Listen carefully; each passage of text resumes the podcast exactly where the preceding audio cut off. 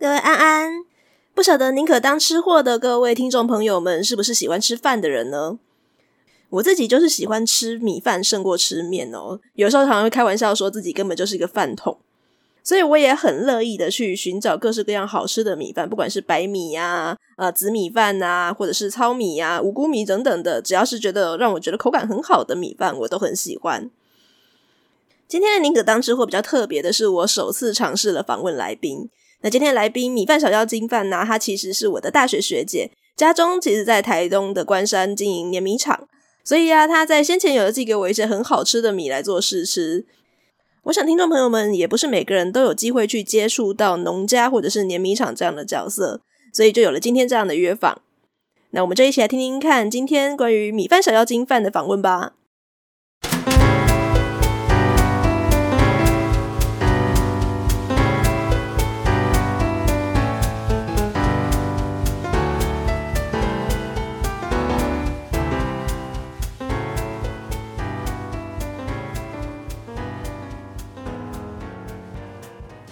大家欢迎收听《宁可当吃货》这个节目进行到了第二十六集，前面都是我一个人在唱独角戏，但是其实我也很羡慕其他的 Podcast 频道都会有一些不管是来宾啊，或者是说直接双人的之间的访谈，这样好像在录节目的时候就比较不寂寞一点点。所以其实我在开始做这个节目的时候啊，就一直很希望说能不能够找个人来陪我聊聊天呢？那今天呢，正式达成了我的愿望。我是因为看到了我的大学学姐，她在呃社群上做了一些很有趣的事情，所以就想说这个跟我们讲一个吃货的频道实在是太相关了，决定要找她来聊一聊。那今天就来为各位介绍我们要来聊天的来宾——紫源联米工厂的饭，A.K.A. 米饭小精灵，A.K.A. 乡下女汉子，或者是你想要用什么的方式自己称呼自己都可以。就我目前还好，因为大家都叫我饭比较多，所以大家可以叫我饭。嗯。学妹邀约啦，对，不然平常也很少出现。我马上要来先问一个不在访纲里面的题目，这是一个意外，因为本来其实我一开始有透露出想要访你的是呃最早的念头的时候，其实是蛮久了。不知道学姐你记不记得？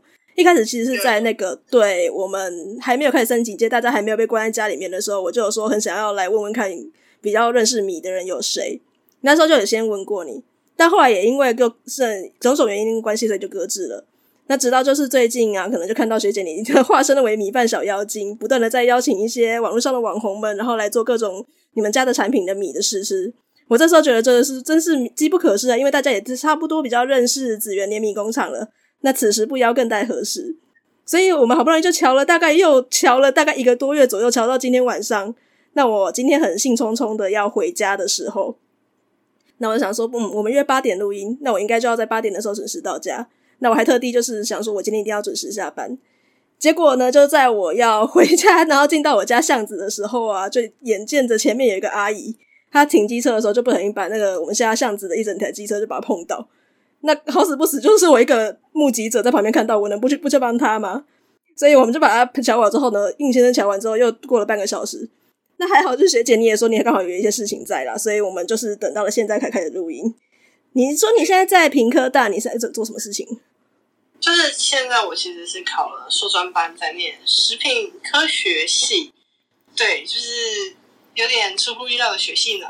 嗯，因为我原本就是念广告，就是不是这个一个斜杠有点太斜。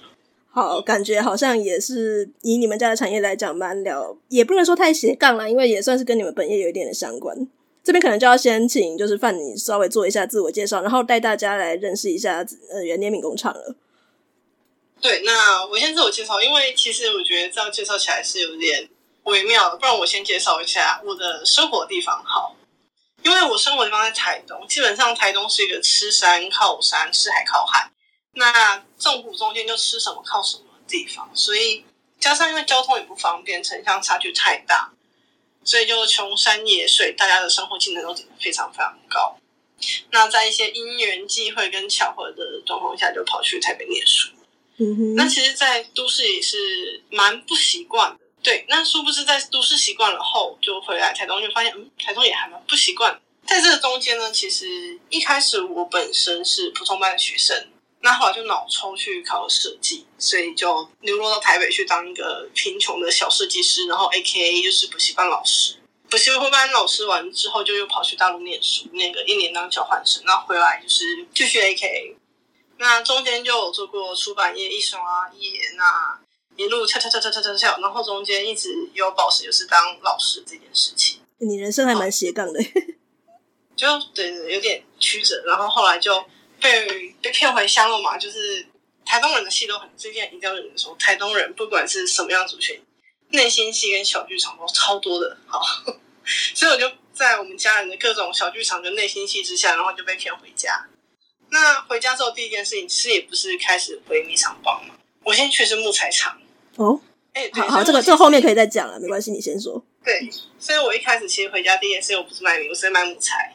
嗯，对，就开始赚呃木头啊，认识木头，然后认识板材，然后认识各式各样工头，就是设计师，然后建筑什么都有。那后来发现就是，嗯，就是那边有些师傅其实太个性了。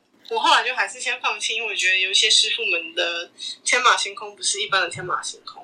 哦，那加上刚好米厂这边有缺人，所以我又被调回来，那又去米厂帮忙，就大概是这样子情况。那至于最近被叫成那个米的米木妖精小精灵，或是米的小精灵，其实我也是充满了黑人问号。然后。我其实一开始没有是广邀，我没有想要广邀各位吃饭，只是因为刚好看到那个呃王水仙尊送上位，然后在开箱鸡肉，然后就超想吃那个鸡肉亲子冻，然后而且他都在深夜 po 文，我觉得天哪，你这样开箱这些鸡肉，你不配晚饭还得了？然后就是这样音乐机会下，然后就开始了，对，然后就因为有上位，然后就。林立青，然后就有纯阳什么之类的。那其实一开始我们的产品本身就有存在，呃，存在于大家的生活之中，只是因为我们不太喜欢做广告。是是，感觉得出来你们家蛮随缘的。呃，不是因为本身其实因为是在乡下，那就忙前点事忙不完，还忙什么广告？大概是这种概念啦。这样就坏。就等于你们就真的是厂商，然后就自己要继续自己要下去干很多事情的样子。哎，不是啊，拜托，我也是农民好吗？我小时候还是补秧哎，我 到到现在还是要去帮忙的，只是对。所以像最近有一些有一些人会因为可能像林立青或者是尚伟他们那边的粉丝有看到，然后就会来密我，可是我没有办法，有时候真的没有办法及时回回讯息，是因为这阵子刚好是补肥肥料肥料的最后一批，所以就比较忙，大概是这样。好，我这边因为我们节目。有一些听众的年龄层是比较阿姨级的，那就是我妈非常热心的邀她的亲友们来听，所以我要稍微跟她解释一下，刚刚学姐你有提到的几个人，呃，王水先生宋尚伟，他是一个诗人，然后但是他在网络上，他就他的 Facebook 啊，比较为大家所知，就是他养了一只很可爱的猫叫恰恰，然后他常会猫发一些关于这些只猫的绯闻，或者是一些他的一些生活观察的就所见所闻这样子。那同样，刚刚有提到的林立清啊，他是一个作家，他比较有名的作品就是刚得金钟奖的《做工的人》，然后还有就是蠢阳的话，他是一个图文画家。所以妈，我先跟你解释这个这个程度吼，然后如果有问题的话再来问我。对，就大概是这样子。那因为其实我们台东嘛，农业大县嘛，对，台东嘛，什么事情都可以发生，什么事都不意外。刚刚听你在说还要去种田，嗯，还有插秧那些的。难怪你有一段时间你要自己在脸书上自称叫乡下女汉子，不然就是乡下女汉子。对啊，还要帮自己卖异豆。哦，对，我看到你最近有在实验异豆料理，这样。呃，这这就是一个非常有趣的事情，就是如果各位最近有在全年上买异豆的话，有可能是我们都。哎，那个是不是扫他的履历可以扫出来啊？呃，应该说他们目前的收购方式有两种，一种是惯行耕种，一种是有机耕作。嗯、那我们家是属于有机耕作的部分，是是，对。那产销履历的话，因为其实相关业务是弟弟负责农场，所以我就只负责帮他跟大家广播宣传说：“哦，我们种了一批异豆，好新鲜啊，可以来摘，或者是对路过可以来吃一下。可是千万不要说叫宅配，无法。”好，所以总之就是全年最近买到异豆，有可能是你跟你们家有一点关系的这样。我自己有用做义过做过料理了，我觉得算是一个蛮新奇的口感，脆脆的，然后蛮好吃的。那最近如果有去全点，我也稍微看一下。啊，对，而且这个菜真的很很傲娇又任性。好，我没有想到我们居然会绕到聊异豆这边来。好了，还是聊聊米都可以，你想哪块都可以，木材可以。对啊，我们先回归我们今天的访，我先回归我们今天的访纲好了，因为主要是学姐你也送了一些米，然后来给我做试试嘛，你们家自己的产品，然后我就在我的线动 po 出来之后，有一些平常就有在看我们节目的一些也是比较友好的 podcaster，他们就非常感兴趣的就问说，什么时候要生出这个跟米有关的试吃心得？所以我今天我可能还是要把问题集中在比较关于米的问题这样子。好，欢迎欢迎欢迎，好，就是我们可以直接聊主业，对，我的主要工作。好，那我要继续来问米饭小妖精问题喽。那首先，我觉得还是需要先带大家来介绍一下，因为你们家主要就是碾米工厂嘛，然后在专门碾新鲜的，然后台东县在地的一些农民所生产的米。但我觉得可能我的听众们有一些人，他算是比较基本的认识，然后可能都需要再稍微讲一下下，所以我还是需要先请那个学姐姐稍微讲一下，就是米它大概可以分成哪几种种类，例如说它是比较呃黏的精米啊，或是鲜米啊，或者是呃像是比较。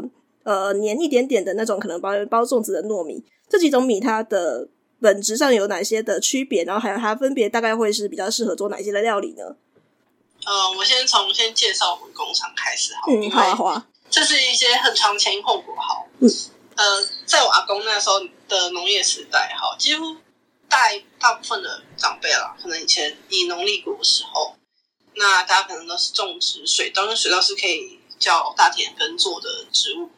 那这个东西来，它就非常好玩。它其实会因为各种不同的天气气候或地形，那加上风土，会有不同的影响。那刚刚有说到的一些米种的问题，这我可以后面再讲。好，反正因为阿公种田嘛，嗯、然后我们那时候台东附近的话，其实碾米厂不好做，嗯、所以就就倒了一家。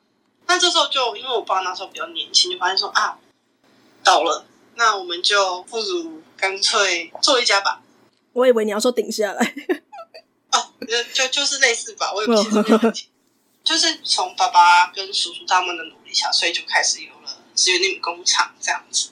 那一开始早期的时候，就大家就是哎，一开始只有做亲友，其实现饭嘛，对，就是大家亲友稍微多了一点，所以就开始慢慢就有一点小规模。那就透过了一些就是大家努力。然后就是农友他们看到你的努力之后，他们就一起加入你，然后变成你的小伙伴。好，于是逐渐我们就踏上收集小伙伴的路程。嗯哼，对，那小伙伴就越来越多，越来越多，越来越多。那后来因为政府有些政策的改变，因为这样，所以我们就很在很早很早，政府刚推动的时候，我们就成立了产销履历，就有在做这些东西辅导农民。嗯嗯。好，所以是有了产销履历之后。我们就跟农民变成更好的朋友啦，就是你们通通要记记得交作业。好，我们都会昵称叫产销履历交作业，因为要教农民说，哎，确实记录是件很重要的事情。这样子，这对消费者来讲也是比较安心嘛，至少我一查就可以知道说这个米的身份证从哪里来的这样子。对，应该其实我觉得叫身份证这东西其实有点太过头了。其实，嗯、呃，应该我会觉得它比较像是一个，其实我们就是我们会叫田间记录，我们不会叫它身份证。好，嗯、这是两个好。那就是因为有了这些之后，所以我们就开始慢慢的农户加入越来越多，越来越多，越来越多。那在越来越多的时候，我们就发现说，诶，各位农友，大家都得了同一种病，或是诶这一区的病害或虫害都一样。那因为从这东西开始发现之后，就发现说，嗯，既然虫害跟药害会影响到收入，那不如我们就大家开始就是会有一些规范或是规则要遵守这样子。哦。对，那后来就是就成立了，对，有一定规模了。那直到这几年，就是开始转做有机，于是我们就变出了将近两百公顷的有机田区这样子。那目前是有机转型期的第二年，所以我们即将要变成就是台湾比较大型的有机水稻种植栽培区。那其实我们同时还有惯性的栽培区这样子。哦，所以你是说这些全部都是合作的农友这样子？对对对对。哦，感觉很酷哎、啊。对，然后其实目前其实比较，我真的觉得很酷的一点是，有机区其实很容易在遇到一些问题，就是可能你做有机，啊，你的邻居不一定做有机。哦，我懂你意思。对，水是共同流的嘛，它会到处散开来。嗯。那因为我们当初就是评估了这一点，所以才跟。这些将近七八十位的农民，就是大家一起坐下来好好聊聊天，然后把水源头一直画画画画画到水源尾的一整块面积画起来，大家又一起共同做了有机。那做了有机的好处是，突然发现动物变多了。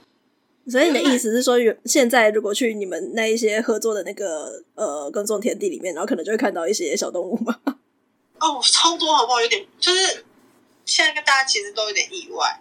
像以前的有种田鸡，就是我我其实不太会那个字号，那种小傻鸟，它就是会在稻子中间用稻叶互相交叠，然后组成一个小窝窝，然后就住在稻子中间。哦，其实很疗愈。那还有另外一种，就是它全身黑黑的一坨，然后像小毛球，然后可是它脚两只超细超长的筷子，然后就会在奔驰在田中间这样，然后我们都会说那是正在高速奔走的煤炭。好，我本来以为我老家已经算是对跟我的同学们相比，已经算是比较乡下的地方了，但听起来我好像应该是不够乡。没有没有，你真的还不够乡。我我举个例子，我刚拿到驾照的那一年十八岁，我出我就出车祸了。But，我不是真的被撞，我也不是怎样子，我是被动物撞到，所以不得不出车。大型的动物吗？呃，对，就是有点嗨森的那一种。哦，对，就很微妙。反正在台东被动物撞到的机会比你被车子撞到的机会还要高。我不好意思讲这件事情，但既然你当地人都自己这样讲了，对了，台东应该是比我们这边保留的原始风貌稍微再高很多。哎、欸，我还是被从天而降的蛇给打到过我挡风玻璃，而且我真的超疑惑那个蛇从哪里来的，很嗨。然后反正最后都是讲回家夹菜嘛，嗯，大概是这样子。那刚刚你有说到米种的问题，对对，以我们东部来说，目前大家还是倾向栽培粳米类比较多。那粳米类的话，我们就要开始要讲一些历史。我不知道你想听头长，还是我可以先从那从日剧时代开始讲起。哦，你愿意讲，我就愿意听啊。顶多就是剪剪成比较多集而已啊。就是有一个东西，有一个很讨厌的人，就是基本上你只要学稻米学或是稻米相关知识，你很讨厌听到的，就是阳明山。嗯，为什么？因为以前阳明山是日据时代最早期的水稻改良、栽培跟试验的地方。那我本身其实因为念书念在阳明山，所以那时候真的觉得，哦天哪，到底是谁那么那么那么脑子这么聪明，要在这么冷又这么高又这么会下雨的地方种水稻？但如果是日治时期，好像是可以理解，因为台湾可能就是山区会跟日本那边的天气稍微接近一点点吧，不然台湾平地算是偏热的吧。对，然后当初日本人在台湾会做水稻改良。其实，其实对我来说，这是是某一种机改啦。对，好，这是题外话。嗯，好，他们会改良水稻，是因为台湾当时的水稻种是比较高大一点的台湾呃鲜米，好，也可以念山米，我不知道大家喜欢念哪个字，反正我自己喜欢念秈。不然我们就叫它再来米好了。对，那它其实讲实在就是再来米啦，你可以当成台湾自己本土种的再来米，嗯、啊，就是又硬又大颗又粗。那对当时的日本人来说。他们的是工业日本，农业台湾。那你农业台湾还种这么难吃的东西，当然无法农业台湾，所以就做了水稻改良。那那个矶永吉，对，就改出了蓬蓬莱米这个米系。那所以因为有它的这个米系的建立，所以后来台湾很多米系从他这边开始做纸袋或是其他袋的开始改良。大概会是这个样子的状况。那这支米是哪来呢？就是我们亲爱的月光米改出来的，魔改，可能有加九神中那种概念。嗯，就把它改成比较适合日本人的口感这样子。对，可是同时它又很适合台湾这边的气候栽种，因为像日本他们有些地方是一起做，那其他时间可能做蔬菜的轮耕，或者是球茎、球根啊，快根好随便，反正就是做那种。可以拿来储藏比较久的作物是的耕种，对。那台湾这边因为属于比较亚热带，所以可以两收。那有人是说屏东这边可以厉害到三收，可是基本上还是以两收为主啦。就非常嗨森的就有了粳米种。那有了革米种之后，这时候因为本身的鲜米它还是存在的，所以台湾那时候种植状况其实是还蛮。精彩缤纷的，对。那以我们目前台东的状况下，在这么长的时间下，那主要种植的就是有台东一三，哎，高雄一三九，那高雄一四七，然后七号、四号，然后对不起前面的地名真忘，因为都是改良场的名称，那大家叫叫数字也叫比较习惯。那在过来的话，那在池上跟富里地区会种一些少数的月光米。嗯，那以我们目前这边是主要在推行台东农改场改的台东三十号。对，那这个米系有一个很好玩的地方，因为它是台东农改场针对台东这边的气候去做改良的，所以它头好壮壮，站得很稳。那本身就是因为比较耐热的种，所以它在病害的状况下就比较少。病害较下比较少，所以它会是一个比较容易栽培的米种吗？非常容易栽培，就是跟以前的那种相较下就友善很多。像因为高雄一三九跟九号，有时候会因为天气或是到热病的状况，所以有很多倒伏的状况。嗯哼，哦，特别是那一四七香米类香米型的，基本上都会有这种问题。是，对，所以三十号它可以避开很多种状况。那它唯一的缺点，真的就是三十号缺点，就是因为它的精序的关系，所以它米粒本身碾磨出来的时候，它会相较黄一点点。可是这东西是由机器判读，看起来比较黄，肉眼基本上我目前还没有看过哪个客人很厉害跟我说，哎，这就是台东三十号看起来比较黄。没有。你坦白讲，因为你给我的那四个米上面都没有写说是哪一个米种，所以我其实肉眼看，除了佩雅米很明显以外，其他三个我真的是。硬要说的话，可能就是呃台球大道，它看起来米粒稍微小一点、圆一点点，但其他两个我真的是看从肉眼是看不太出来。嗯，因为基本上，呃，我们本身自己不太会做单一，就我们本身不做单一米种。嗯，对，因为其实这是一个消费者习惯的问题。是，嗯，我想要怎么举个例子？OK，好，我举个例子。你现在有一杯综合果汁，是那综合果汁大家一定都是吃香香、吃甜甜、吃好喝嘛。对，对，好，那假设现在你很讨厌吃芒果，可是你的综合果汁芒果超多，是不是就凸显了它的缺点？嗯哼哼，对，所以我们回归到这样来说，那你当然不会点单纯的芒果汁来喝。我觉得好，大概懂你的意思，因为像我自己的话，其实我是有试吃过了几种米种之后，我现在会觉得吃过比较喜欢的米品种，下次再买的时候特别去留意这样子。那嗯，那如果是比喻到你刚刚所说的那个果汁对应的问题的话，我可能是喝过了各种比例的综合果汁，我觉得喝到了我喜欢的味道之后，去记忆中哪哪一种水果是我特别喜欢的，那我可能下次就会特别去留意这样。但我相信一般人比较少会去这样做，没错。对，那基本上其实做单一米种，或是你吃单一米种，它有一个缺点就是它可以放大缺点，同时那个优点会被放大，它其实是相辅相成的。嗯。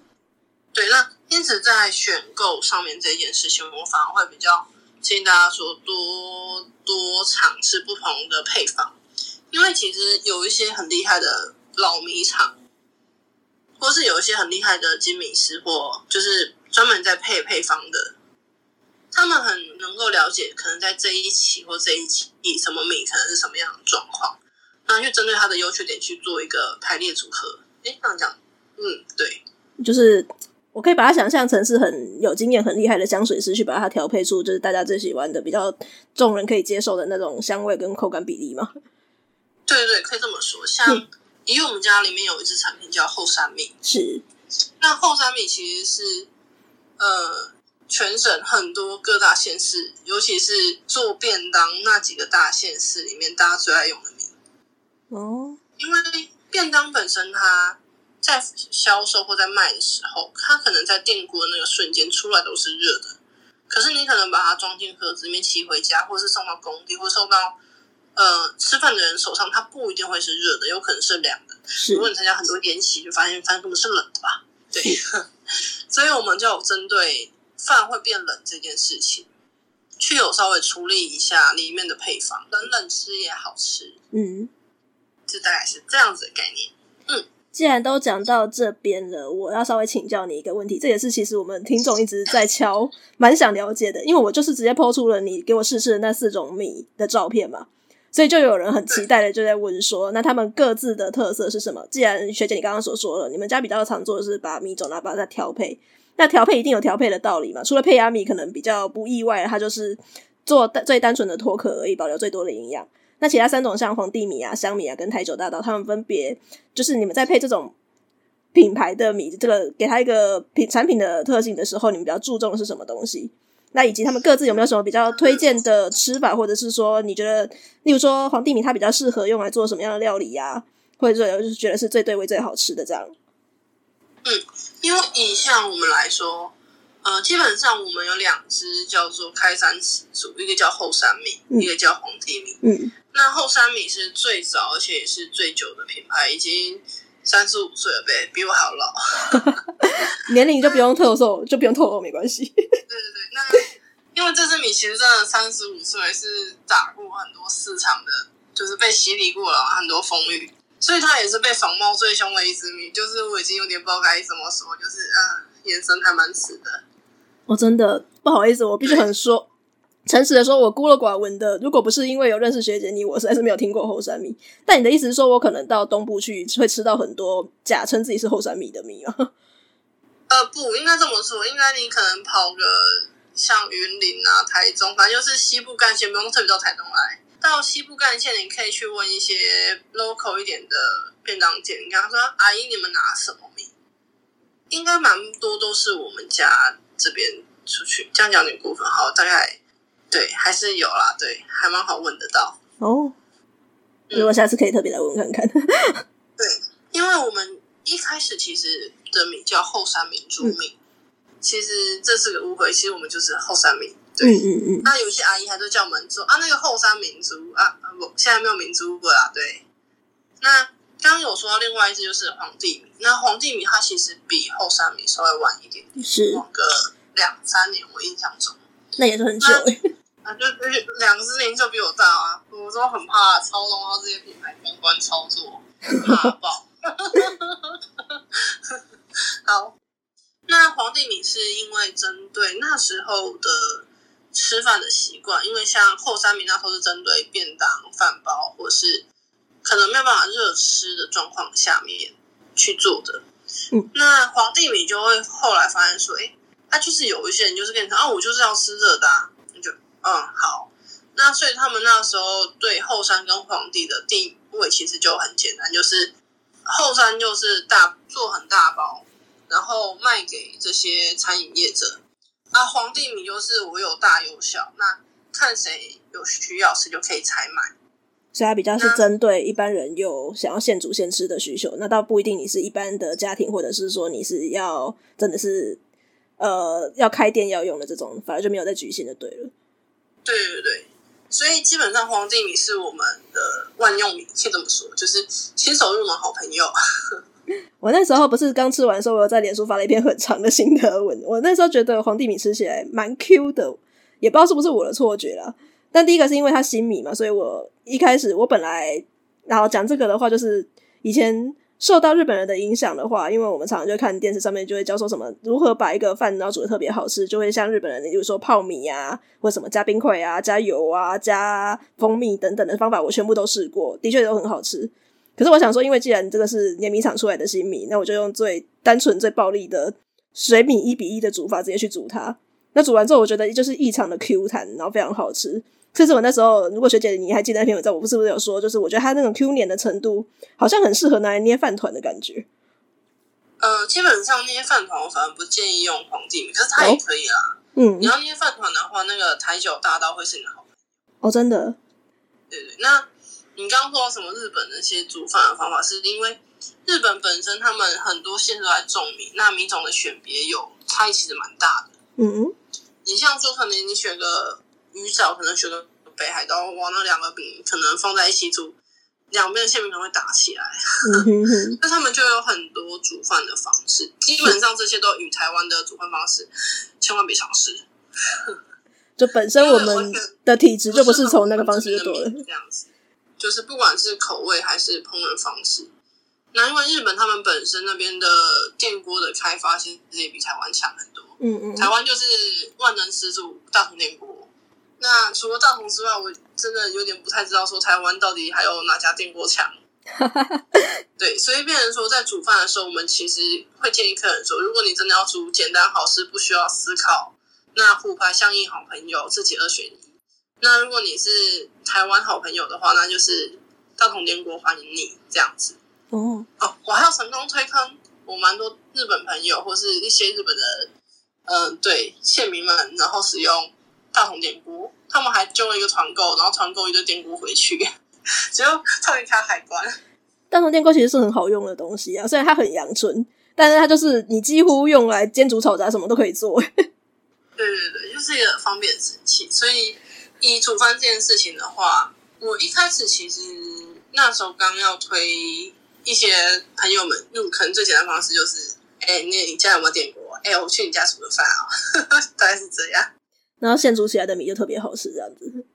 对，那好吃的另外一个点是因为台湾的米种的特性，其实就本身就很适合简单的料理，它不需要太复杂嗯的处理方式。嗯、所以，因为我看人家四包米，包括胚芽米，也让我比较意外。但包装后面全部都是建议说，就是米跟水一比一下去煮而已。这个版本对不对？嗯，再 讲点部分，应该说我们基本上都是当季米。那加上我哥哥的习惯啦，我哥哥的我哥哥就可能上辈子是小松鼠，所以哦，而且是只很聪明的小松鼠，他都记得说什么东西放在哪里，所以他就会把好米通通放出来给你这样。嗯、哦，就等于我们吃到的都是非常新鲜的米，这样子。对。我这边可以顺便问一下，就是新米跟我们一般可能，我如果去米行，然后呢买到如果没有特别指定新米的话，可能就是买到所谓的陈米、旧米这样子。那它这样子对一般人来讲，它的口味上或者说煮法上什么特别需要注意的，它的差别？其实基本上新米跟旧米对我来说，反而比较不会有什么太大的问题。可能当我听到说啊它是旧米的时候，我其实也心里不会有什么波澜。嗯哼。可是波澜可能是就海啸等级的。就是他们心里的波澜嘛，对。Uh 那那新米是因为它碾制后它的保水度还比较高，嗯、uh，huh. 所以基本呃米水量可能一比一，那最惨就是一比一点二，那一比一点二通常是在糯米或者是鲜米，他们在蒸煮的时候会需要用到水量补水，嗯、uh. 那或是还有老人家，可能他们需要吃比较软，或是你的糙米它的糠层保留比较多的时候，才需要一比一点二。嗯，不然正常来说，当季的米当期米一比一点，哎，一比一就可以了，米水比。嗯，那在酵米的部分上面，以我自己来说，我其实蛮不怕旧米的。它只要旧米只要保存得当，它本身也不太会有什么风味上的差异。那唯一的差异是在水分上的改变。哦，所以其实是煮法的部分稍微留意一下就好了。对，那在过来，其实有趣的事情是。糙米跟胚芽米，它们其实是不会有旧米的。哎，怎么说？有旧米的是常见的问题，是因为这两种米款，它们本身有保留米的康层。嗯，那先不说到底是留几层啊，因为那东西要背有点多。好，反正我们就只要背四跟三这样就好了。糙米四，胚芽三。好，我发现我刚刚的那些就是你们家产品的那个特色是什么？这件事情好像还没有解答完，可以再帮忙我解答一下，就是香米跟台酒大道吗？因为香米的话，基本上很多米种它的香气都比较特别。那我们这边是选中玉香味的，嗯嗯，因为玉香味的米主要是一四七，诶，四号还是七号？完了，有点记不太清楚。好，那米种太多了嘛？那我们会去调整的原因是因为。香米它其实很傲娇，好像有听说这件事情。更傲娇的香米也算傲娇的一种。嗯，那傲娇点是因为它会随着季节、气候的变化，可能现在是呃，假设是过年那一段时间插的秧，然后暑假收割，那跟你暑假插秧跟寒假收割那个风味浓淡度会有很大的差异。嗯，就变成说。好的香米，它其实会随着季节的不同而有味道上的差的浓淡改变。所以你是九月的时候给我的这一批米，搞不好我过几个月之后，然后同样如果再跟你们家买香米，可能那风味又不太一样了。对，因为变成新米，那浓淡会有差，就是不同季节收割的米，就是它在成长的时候经历的风霜不一样，它的味道会浓淡会不一样，所以米香会不一样浓。所以我们在跟消费者他们在沟通香米的事情，我们都会跟他说：“哎，就是因为生长的差异、环境差异，所以造成的香味会有浓淡的改变。”嗯哼。如果你真的意思要跟我交一年份的香米的话，你想清楚吧。哦。我不可能他现在长得跟他未来长得会一样味道。但这件事情好像乍听之下，如果以就是产品的稳定度来讲，好像会有一点点匪夷所思。但其实一想是可以理解的，因为你同一块地，然后本来四季的状况就不太一样啊。应该说，你先冷后热跟先热后冷，它的香味本来就会不一样。嗯，对，尤其是田间回来栽种的时候。那这个的话，我真的很建议大家可以到屏科大农园系，很多教授可以为大家解惑这一点。那个是我们一般人都可以去问的，是不是？对对对对啊！我是啊，所以我跟农园系，大家可以就是前面左转农园系，他要做加工品，可以前面左右转食品科学系。那以香米这件事情来说，反而会比较建议大家说，不要用日本的思维或是一些比较商业的角度来去看香米，可以尽量来贴近小农或者是真的农家他们自产自销的，应该算是实。实际体验为主，嗯，反正现在大家都很推，就是农村再造跟农农村生活，大家真的可以来农村体验一下，嗯，收割或插秧的过程。那我再接着问台九大道呢？我自己吃，我是觉得它比较甜一点，然后也的确像你说的，它是一个比较 Q 放冷，然后也好像也坦白讲。我可能我的味觉还不是太敏锐，所以我会觉得说皇帝米也够 Q 了，台九大道也够 Q，所以我会觉得说他们捏饭团也都还好吃。但你刚刚有说台九大道是更适合捏饭团的米，那除此之外它有了什么样的特色？因为呃，先解释一下，台九大道真的不是因为它是台根九号，这误会有点大。对，我们这工厂刚好在台九线旁边。好，你帮我们解答了一个问题。我先说，学姐会讲这句话，是因为我那时候 PO 那张照片一出来，我有个听众就非常激动的就跟我说，这里面全部就是泰根九号最好吃。那我就在想说，哎、欸，可是我不知道它是不是泰根九号。一点东西呢？那一米七东西，味道太可怕。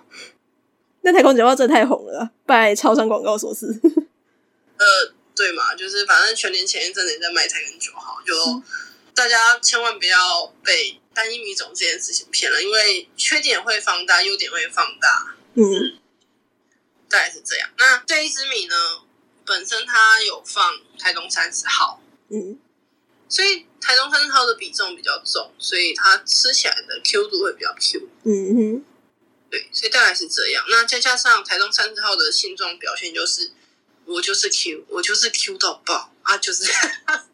所以他变成说他在捏饭团，或者是他在炒饭。哎、欸，他是他可以炒饭哦。哎、欸，他可以对，而且他很适合放隔夜来做炒饭。哎、欸，我来试试看好了。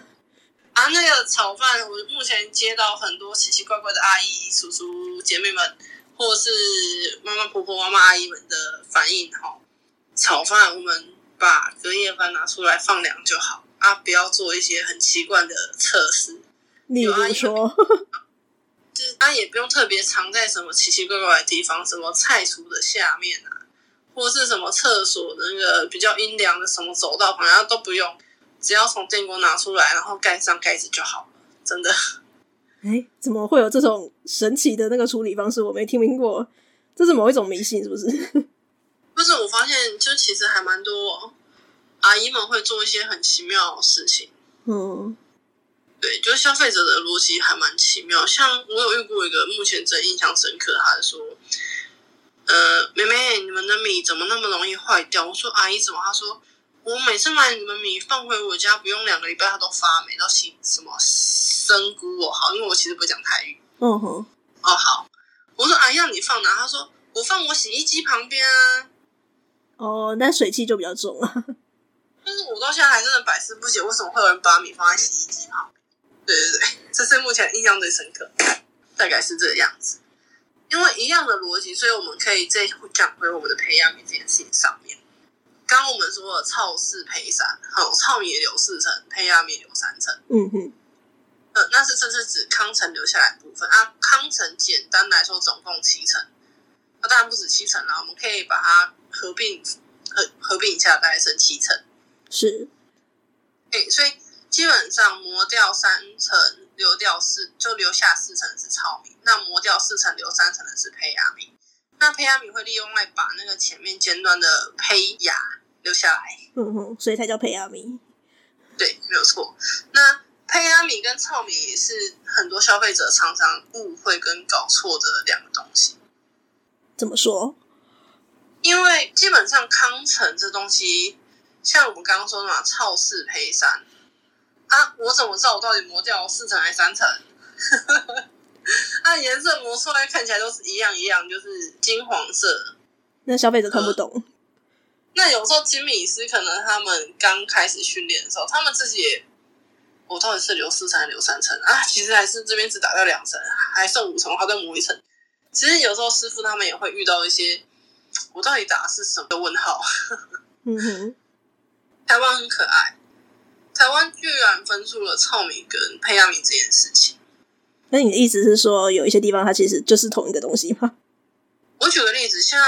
韩国跟日本，他们对于胚芽米跟糙米，他们的细分其实跟台湾就有点落差。日本是不是都叫玄米？是不是？对，都叫玄米。可是呢，他们会特别标注胚芽。嗯，有一些我是知道日本，他们有一些玄米是不留芽。嗯嗯。对，那再过来是呃发芽米会特别标。那发芽米这件事情在台湾其实也算一件很有趣的事情。以前如果小时候有一点印象，台湾的发芽米是真的有芽叶，还挺长的。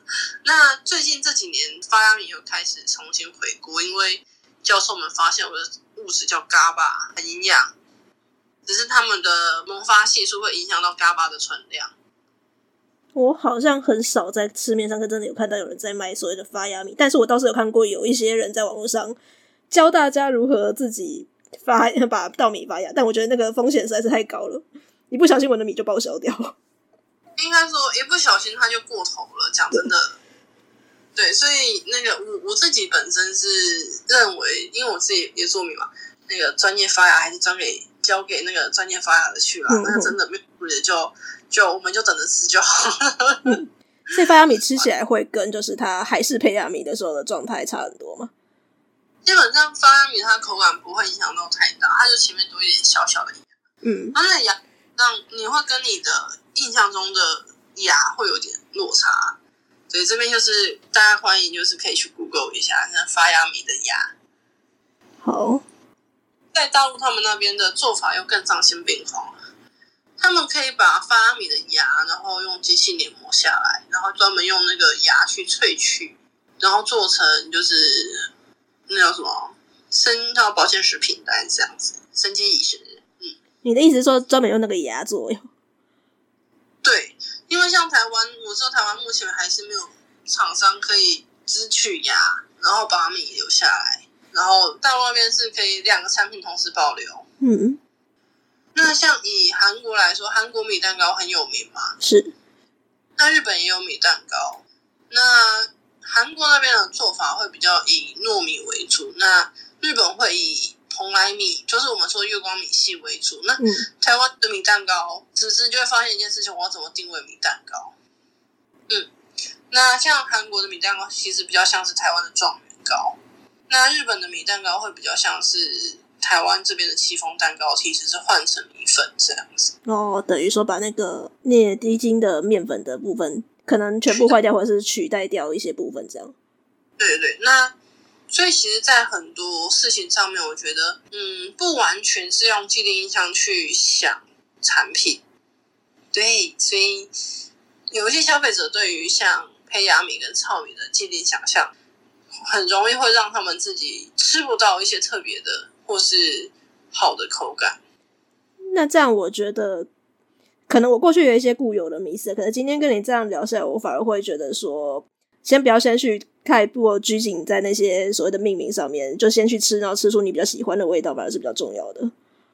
对，像我有朋友，他们其实，在环岛的过程中，他们发现他们最喜欢的反而不是什么台根九号、一三九啊，他们最喜欢其实是台农，是台南鲜四还是台南几号？